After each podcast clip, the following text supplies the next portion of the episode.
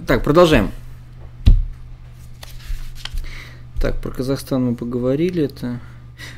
Эм, что делать, если демократия вступает в противоречие с либерализмом? Следовать воле народа, либо продолжать движение э, либеральных ценностей вопреки желанию общества? Ух ты! Такое. Прям глубина мироздания. Вопрос вскрывает. Ну, э, понятно, что демократия как воля народа, наверное, сильнее, чем убеждение э, отдельных э, людей в либеральных ценностях. То есть, если общество придерживается не каких-то экстремальных, например, либеральных взглядов, а оно хочет больше патернализма, ну, понятно, вот демократия поэтому так и устроена, что большинство, воля большинства, она побеждает. Поэтому, наверное, все-таки я думаю, что действительно так. А, тут другой единственный вопрос. А, вот э, это действительно информированное большинство, то есть это большинство, которое не задурманено пропагандой да, или каким-то искаженным объяснением либеральных ценностей. Вот, вот, вот, вот, вот, вот, это важно, потому что я, я понимаю, к чему клонит автор, скорее всего, к тому, что у нас большинство народа не хочет либеральные ценности. Там слово либерал а, превратилось в ругательство, да, там соответствующее и так далее. Но я просто боюсь, что э, люди э, задурманены, да, люди э, оболванены пропагандой и контентом государственных каналов, поэтому я не уверен, что мы э, вот прям так э, можем противопоставить, да, сказать, что народ не хочет э, либеральных ценностей сегодня в России. Просто многим не объяснили, что это такое. Да? Там право на справедливый суд, право на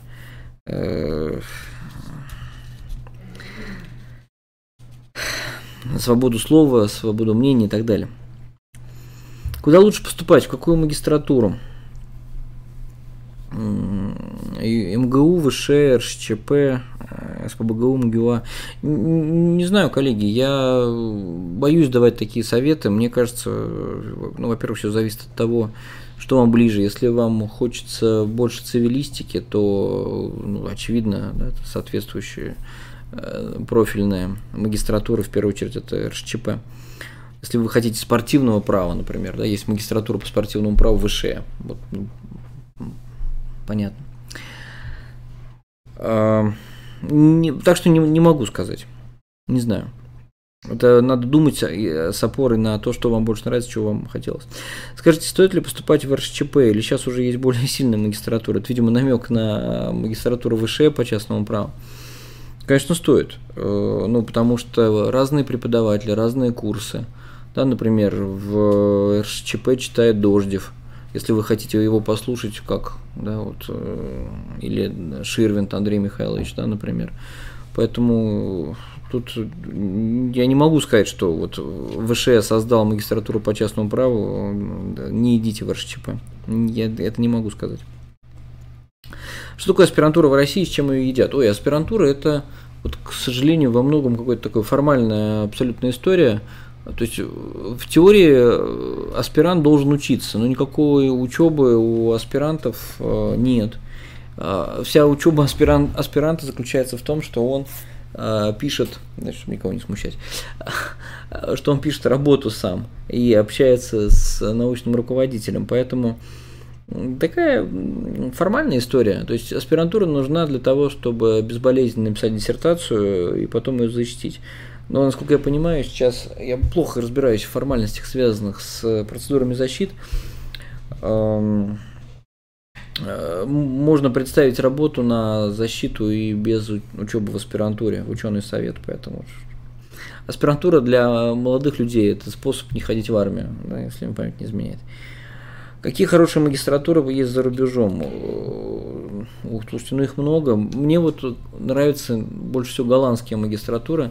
Во-первых, там учат на английском, и там обычно такой очень международный состав профессоров. И вот Голландия, по-моему, вот в части такого постградует обучения, она вот хороша, вот очень хороша.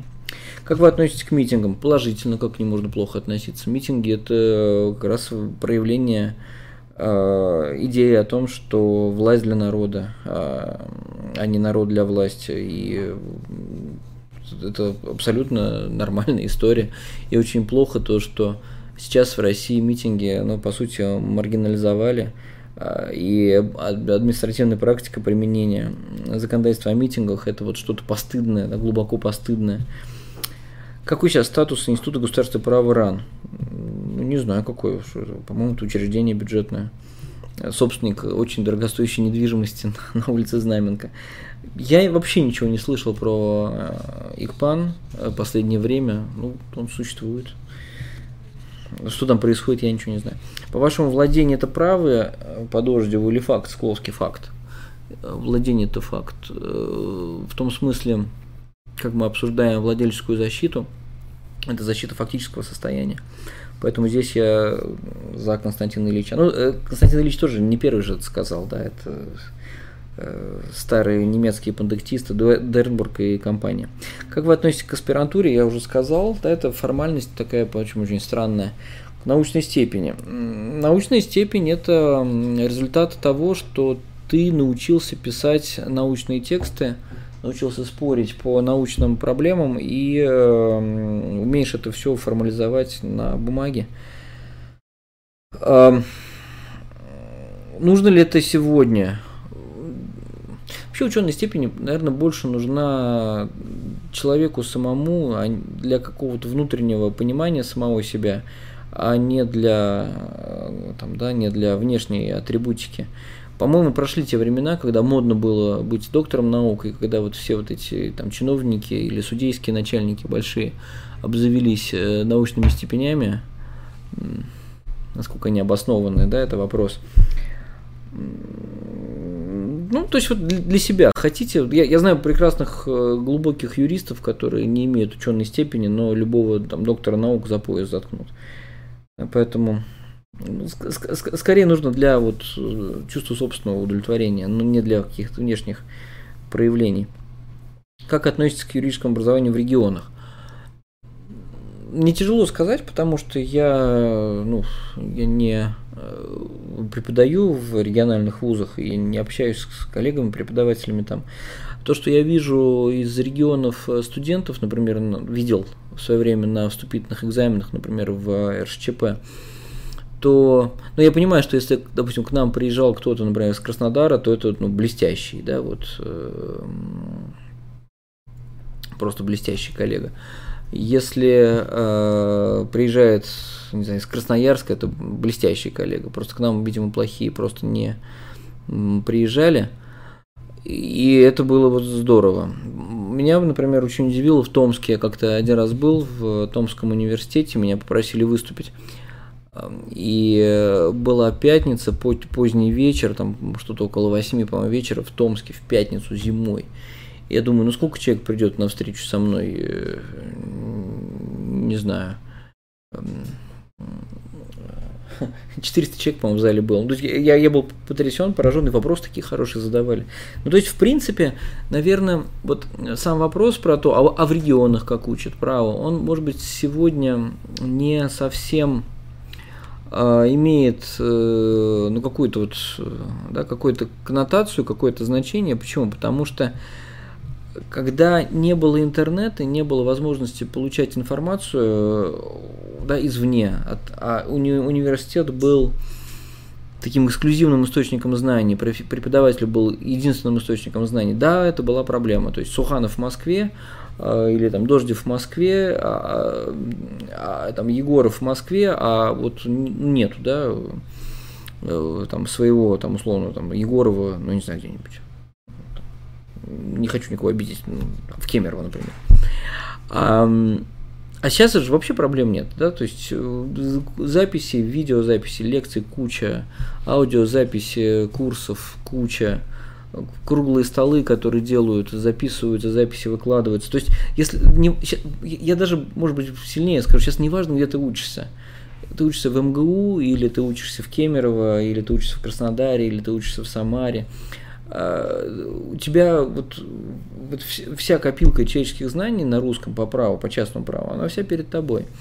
И Поэтому, наверное, противопоставлять, допустим, там, московское или петербургское образование юридическое, там, Екатеринбург, я не знаю, там, Казань и там какие-то там, другие регионы, наверное, вообще не стоит. То есть я, я не вижу смысла в этом, честно говоря.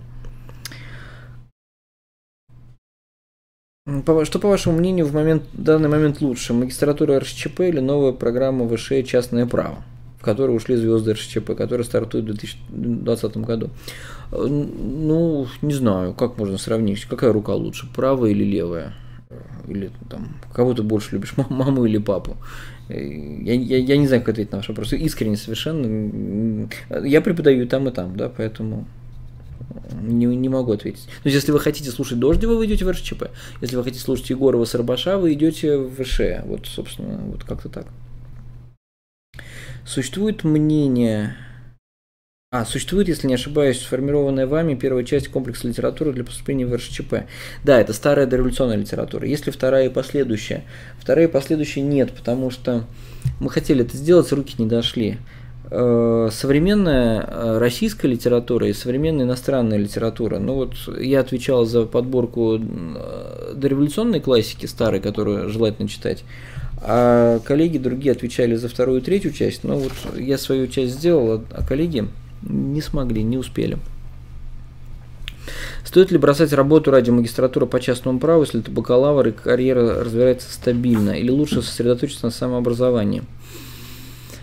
все-таки магистратура – это образ мышления, да, это погружение, очень глубокое погружение в специальность. Если мы сейчас говорим про настоящую магистратуру, а не там что-то вот да, создано просто там для галочки, как вот у нас в РСЧП, да, то есть ты постоянно варишься в кругло таком, по сути, ежедневном режиме, ты варишься в такой вот, ну, в серьезной юриспруденции. Там это чтение, это общение с преподавателями на лекциях. Ну, то есть ты становишься мастером. Ну, магистратура, э, ты становишься мастером вот в узком сегменте юриспруденции. Я боюсь, что на, на самообразовании параллельно работы у вас это не получится. Я, к сожалению, в свое время я испугался, и я не сделал э, вот этого шага. То есть я не поступил, не поступал в РШЧП после окончания э, университета. Я очень жалею об этом. То есть это моя, наверное, самая такая вот ошибка в части образования карьеры была, то, что я этого не сделал. Вот Денис Васильевич Новик, например, сделал, да, то есть он из Кемерово переехал, эм, получился в магистратуре и погрузился глубоко, э, да, а я вот не сделал, я очень жалею. И я, я всегда, кстати, тоже когда я раньше выступал перед первым курсом набора РШЧП, я всегда говорил, что да, у вас будет соблазн, вам будет хотеться работать, чтобы деньги зарабатывать. Но, поверьте мне, работа убивает вот дух магистратуры. То есть лучше два года влачить такое жалкое существование, там, питаться, не знаю, там, чем консервами, э, дошираком, но лучше вот заточить, как сейчас говорят, заточить скиллы максимально в магистратуре. Нужно ли просить суд признать право собственности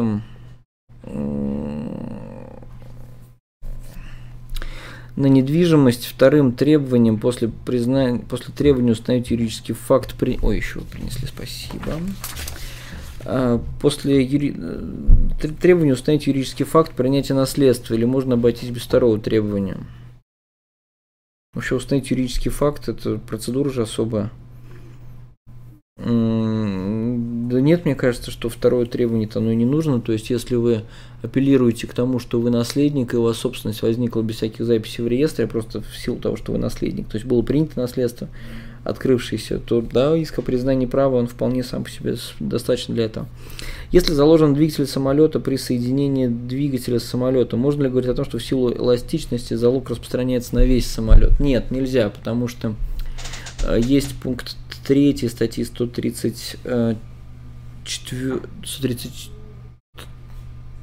133 ГК, который говорит о том, что э, если э, составная часть отделимая и то, что остается, не портится при отделении, то можно обращать взыскание на часть. И поэтому я бы сказал, что здесь э, весь самолет не будет в залоге, просто силу факта присоединения присоединения двигателя к самолету. Насколько перспективна сфера банкротства в ближайшие 5-10 лет? Возможно ли, что этот институт не будет востребован в дальнейшем? Да нет. Э, смотрите, э, банкротство сейчас, пожалуй, самый динамично развивающийся институт э, в частном праве. И это объяснимо почему. Потому что долгое время банкротство использовалось, ну, на мой взгляд, для недолжных, недолжных целей. Просто для того, чтобы быстро э, ликвидировать должника, распродав за копейку все то, что у него есть то немного, я сейчас добавлю, что у него есть. А сейчас мы видим, что банкротство так прочно встало на два крыла, это оспаривание сделок и субсидиарка. И вот э, ну, тонкостей в этой сфере э, еще довольно много будет. Например, кроме дальше какие перспективы, ну, допустим, трансграничное банкротство, потрясающе интересная штука, особенно если мы все-таки в какую-то фазу интеграционных отношений войдем с э, партнерами по э, союзом разного рода экономическим, допустим, да, то вот разграничка это очень актуально будет. Или, например, э, допустим, такая очень интересная тема, которая меня жутко интересует, это банкротство группы лиц.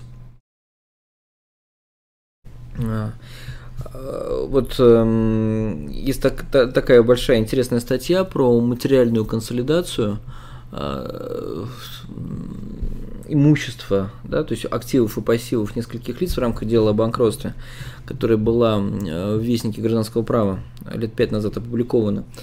Э, Любовь Семикова, по-моему, автор ее. И вот безумно интересно. То есть в России очень модная история. Это когда бизнесы создаются не в виде одной компании, а в виде такого пула компаний, да, группы лиц, группы компаний. Эм, то есть один занимается одним, другой другим занимается и так далее.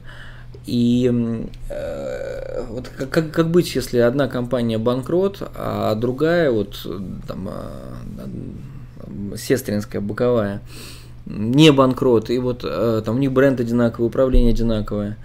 И вот можно ли, да, вот, ну, по сути, дезавуировать корпоративную вуаль между ними и сказать, да не, вы на самом деле одно лицо, да, и вот провести такую а, консолидацию.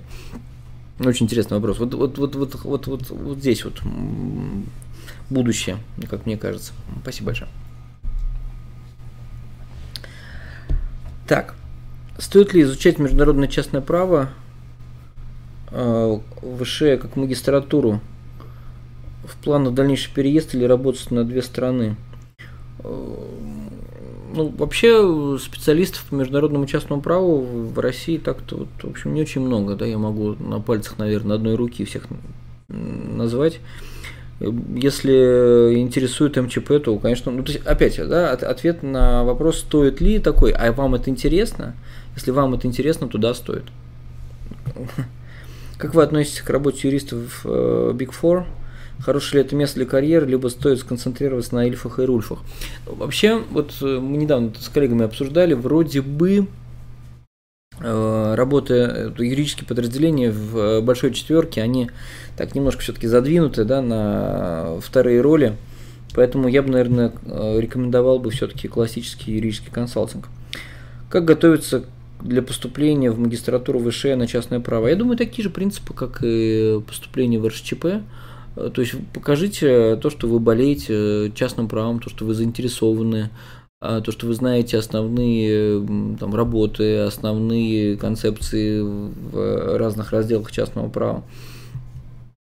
То есть надо, вот я, я опять, я, я когда на экзаменах сидел в РШЧП, у нас был такой критерий. То есть мы видели, что вот человек горит, да, он, то есть не, ему не просто нужна магистерская степень, а он именно горит частным правом. И вот мы как-то умели э, это видеть, и э, такие люди поступали.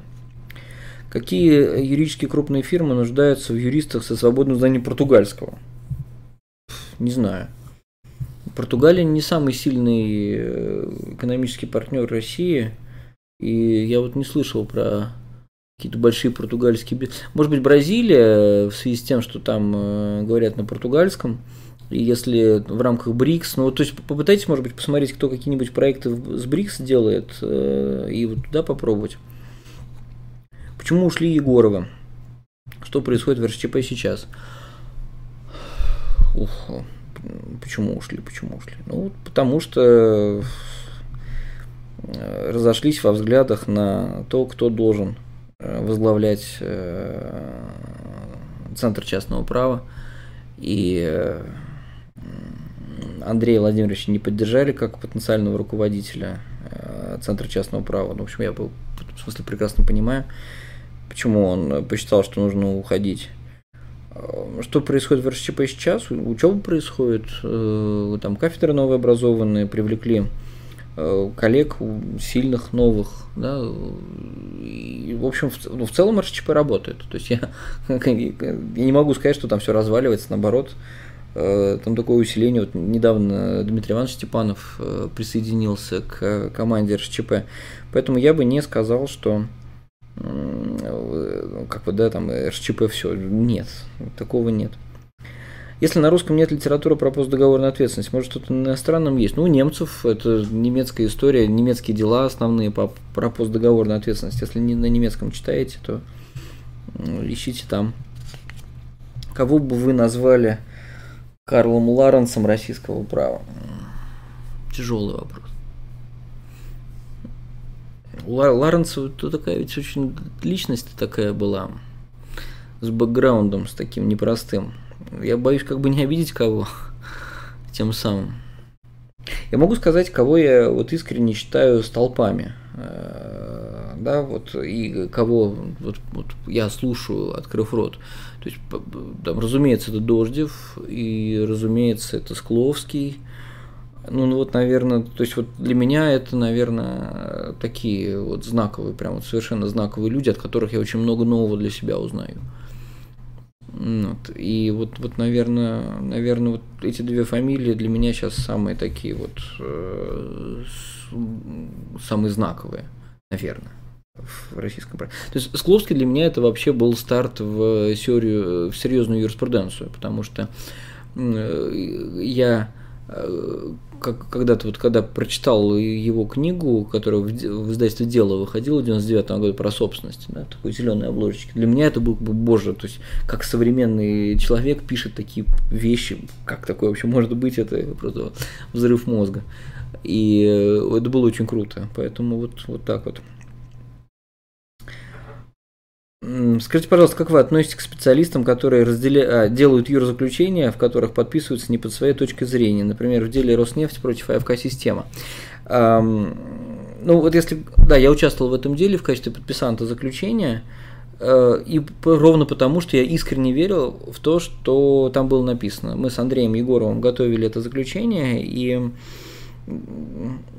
собственно, центральная идея какая у нас была, что если выяснилось, что ты не акционер, что ты лжеакционер, то отвечаешь ли ты за те решения, принятые тобой, когда ты назывался акционером, которые повлекли за собой убытки для компании? А если отвечаешь, то какой эм, стандарт ответственности, да, какая вина, действуют ли правила делового решения и так далее. То есть я вот совершенно искренне убежден в том, что то, что я написал том заключении, под чем стоит моя подпись, э, это правильно. Вот я, я искренне в это верю.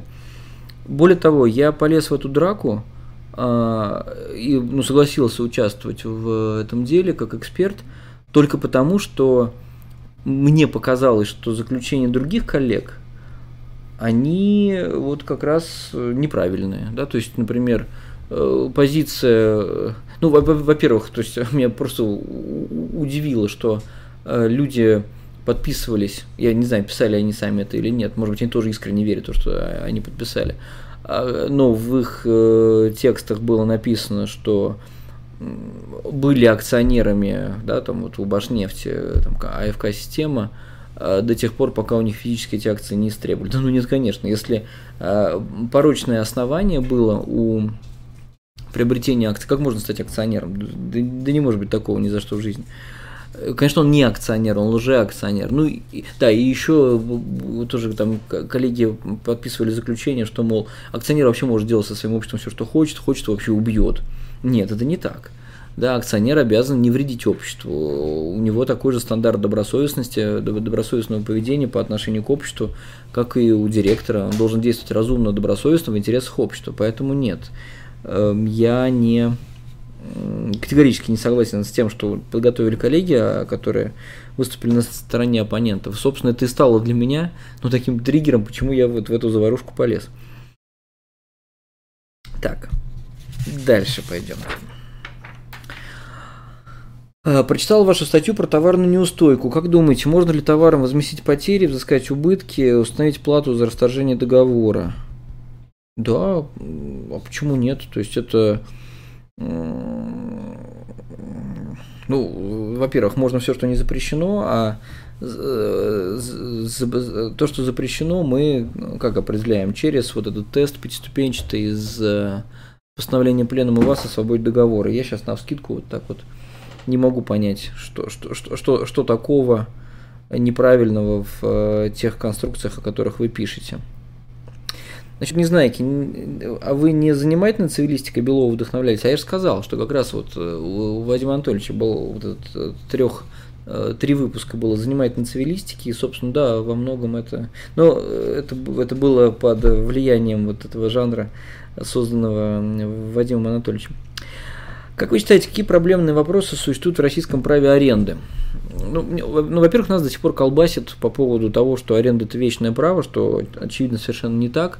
Аренда – просто договор, э, в котором есть, а, есть э, ну, некие черты, которые явно ограничивают и свободу усмотрения арендодателя, э, и свободу ну, даже не свобода, а такие очень сильные перегибы в сторону защиты интересов арендатора. Почему так? Потому что аренда традиционный договор для бедных. Да, и ну, для богатых договор это купли-продажи, для бедных это аренда. Так было там, в XIX веке, когда основные закладывались э, черты, вот, то, что мы сейчас э, в современном праве имеем в виде аренды. И вот этот вот перекос, он дает о себе знать. Проблемные вопросы, если говорить про российское право, ну я бы сказал так, что вот э, надо правильно понять, что, например, есть а, аренда, а есть э, то, что называется арендой, но арендой не является. Например, аренда э, ну не знаю, земли под строительство или аренда земельного участка для эксплуатации существующего здания. То есть это явно не аренда. Вот, вот, вот здесь. В классической аренде важно ну, понимать, что главная проблемная да, точка это то, что эм, взгляд на аренду как на обязательство, он э, тяжело ложится в головы почему-то российским юристам. Например, аренда части вещи, да, как долго пробивался дорогу, аренда от несобственника, э, как долго себе пробивала дорогу, двойная аренда. Это, ну, то есть берете 73 пленум, и вот там каждый пункт это проблема в современном российском праве аренда. Регистрация аренды добровольная или Эм, обязательная, да, и, ну и так далее. То есть вот 73-й пленум, вот сосредоточение всех проблем аренды. Занимаетесь ли вы спортом? Э, к сожалению, на постоянной основе нет. Я все пытаюсь э, так, начать системно ходить в спортзал вот со временем. Здесь вот проблема, и, видимо, за, за счет этого нет я так периодически, вот, там, там год-два это делаю, там зал, бассейн. Э, в детстве я занимался спортом, ну, как все, наверное, советские подростки. А сейчас, к сожалению, нет. Что из английского права актуально для применения в России? Стоит ли попробовать сравнить английское наследственное право с российским? Ой, наследственное право – это такое выражение вот национального духа, особенностей, я бы вот наследственное право, не знаю, не, не трогал бы. Э, самое близкое, ну вообще самое универсальное считается с такой трансграничное, это право контрактов, обязательственное право. И вот, ну, действительно, то есть английское обязательственное право берете и многое из того, что у них есть в решениях, у нас можно там смело заимствовать. Потому что договор купли-продажи, он что в Англии, что там в России, что там, не знаю, в какой-нибудь Гане, что в Боливии, это все примерно об одном и том же. А вот наследование, семейное право, вещное право, это очень такие вот выразители национальных особенностей правовых. Например, английская там, property law, это там, с ума сойти, да, то есть э, собственность у короны, у всех estate и так далее. Может ли собственник многоквартирного дома взыскивать долги за капремонт в пользу фонда капремонта на специальный счет? Был назначен общим собранием как лицо, осуществляющее деятельность по взысканию задолженности. Что такое собственник многоквартирного дома? У, у дома нет собственника это сособственники, собственники квартиры, я не понимаю вопрос. Если имеется в виду, что есть некто уполномоченный на взыскание долгов э, в пользу этого фонда, но тогда э, обязательства перед фондом и у фонда требования к собственникам квартир. Э, поэтому, если а, на вас назначил общее собрание. Почему общее собрание, а не фонд? Почему? Какая-то ерунда, по-моему.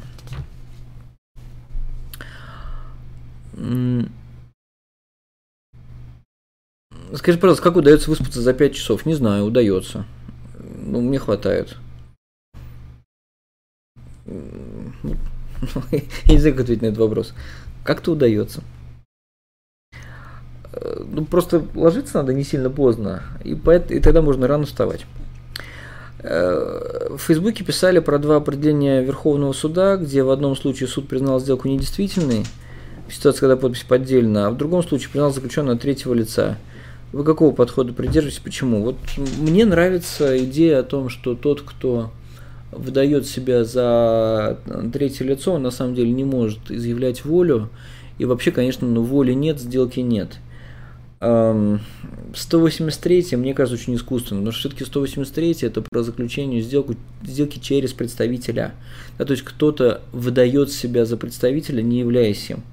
Поэтому мне вот, честно говоря, больше нравится первый подход. Но вот в пленуме в 25-м Верховный суд, по-моему, второй подход занял. Поэтому мне удивительно, ну, вернее, это не удивительно, наоборот, то, что такой разнобой, это, в общем-то, как у вас со спортом я рассказал, с историей, вот с историей, ну как, я читаю книжки по истории. Понятно, что я никогда в жизни не буду писать что-то историческое, а, ну потому что я не специалист, я э, любитель, да, я профан. Но я читаю, увлекаюсь. Можно ли говорить об отказе арендодателя публичный земельный участок от права требовать внесения арендной платы с учетом увеличившегося коэффициента формулы расчета при принятии исполнения в прежнем размере? Э, ну, такой стопель, да, получается. То есть э, размер арендной платы увеличили путем, видимо, нормативного акта принятия, да, какого-то. Арендатор платит по-прежнему, а арендодатель принимает, ничего не говорит. Ну, не знаю, я бы не сказал, что это э, можно рассматривать как эстопель. Все-таки из молчания вывести это очень спорно.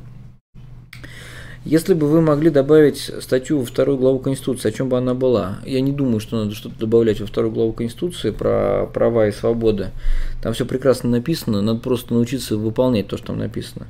Ну, я знаю, что сейчас в конституционном э, праве в таком в теоретическом конституционном праве есть модная такая тема, называется новые естественные права. Это право на э, свободный интернет, э, право на микрокредит, ну вот спорно, да, спорно, что это тянет. Э, ну, то есть право на свободный интернет будет означать, что государство обязано сделать так, чтобы в любой точке э, страны э, человек мог подключиться да, к интернету, иметь там прилично, у Финляндии, по-моему, такое есть, приличную скорость и да, пользоваться сетью. Право на микрокредит означает, что любой может прийти в банк, и банк не может отказать Э, выдачи микрокредита. По-моему, у немцев такое обсуждается сейчас. Э, но это, мне кажется, по-моему, как это, слишком далеко идущая вещь. Я не готов сказать, что это вот я поддерживал бы. А насколько приемлемо делать научно-практические комментарии без ссылок на источники и подобные статьи в научных журналах? Вот научно-практические комментарии без ссылок на источники, э, что, что значит без ссылок на источники? То есть, если вы э, что-то ну, заимствовали у кого-то, там, фразу, да, ну, правило пяти слов подряд, э, то э, вы обязаны поставить э, ссылку. Ну а если вы практически комментарий написали, ну, вы просто изложили свои рассуждения. То есть вы, то есть вы не, не пользовались источниками как, да, для того, чтобы продемонстрировать разные точки зрения и так далее. То есть здесь э, и не нужны, и ссылочный аппарат и не нужен. Вот, поэтому я думаю, что... Ну, то есть мы говорим о практическом комментарии. Если вы пишете научную статью, то ну, и, и вы там полемизируете с кем-то, конечно, ссылки должны быть. Скажите, пожалуйста, есть ли необходимость в очном образовании юристу? Ну вот такой вопрос э, явно, да, с э, отсылкой к онлайн-образованию. Я не уверен, то, что такое возможно, потому что, а, потому что особенно в магистратуре все-таки вот общение с общение с учителем, с наставником в рамках э, там, лекционных каких-то мероприятий или в рамках э, там, семинарских, э, ну, ну, то есть любое вот это вот очное общение, это очень, очень важно.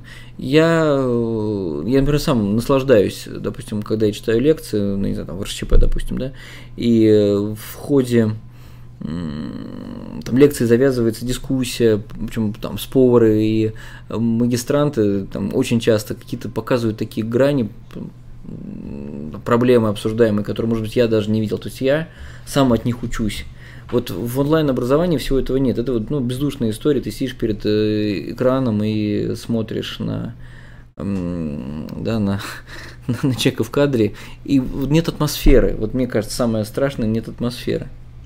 Слушайте, мне сказали, что надо уже заканчивать. Давайте я последний вопрос сейчас выберу. Как вам современная Самара? А, да, мой родной город. Ну, как вам сказать, э, его очень красиво привели в порядок э, к чемпионату мира, и вот э, та старая часть Самары, правильная, да, с точки зрения градостроительства – с правильными кварталами, вертикально-горизонтальными улицами, разбитыми на равномерные там, прямоугольники, где поэтому никогда не бывает пробок э, да, в старом городе. Эм, еще, если бы там была бы застройка э, стенка в стенку, да, вот такая вот браунмауэрная, было бы совсем красота. Там старые домики привели в порядок. Э, выглядело феноменально. Я не знаю, что сейчас там происходит с ними. раз, раз, разваливается или, или, или нет, но э, в целом вот выглядело это очень прилично. Да. Набережная Самарская, по-моему, самая красивая в России. Да, ничего близко, даже в Москве ничего близко похожего нет по красоте. В общем, как-то вот в целом все выглядит очень симпатично. А э, это то, что старое. А то, что советское, ну, все омерзительно. То есть там микрорайоны, типовое домостроительство, вот это вот, шоссе эти безумные совершенно, да, вот э, не, все, все неправильно, все плохо. Но старый город, конечно, прелестен, это правда. Так, друзья, ну, не знаю, что, что нам делать. Наверное, наверное, все. Да, мы заканчиваем тогда с вами стрим. Э, спасибо вам большое за вопросы. Мне было очень интересно и, самому поотвечать, и э, ну, не знаю, может быть, еще раз как-нибудь сделаем э, через год. Все, всем спасибо, всем хороших выходных, хорошего вечера, пока.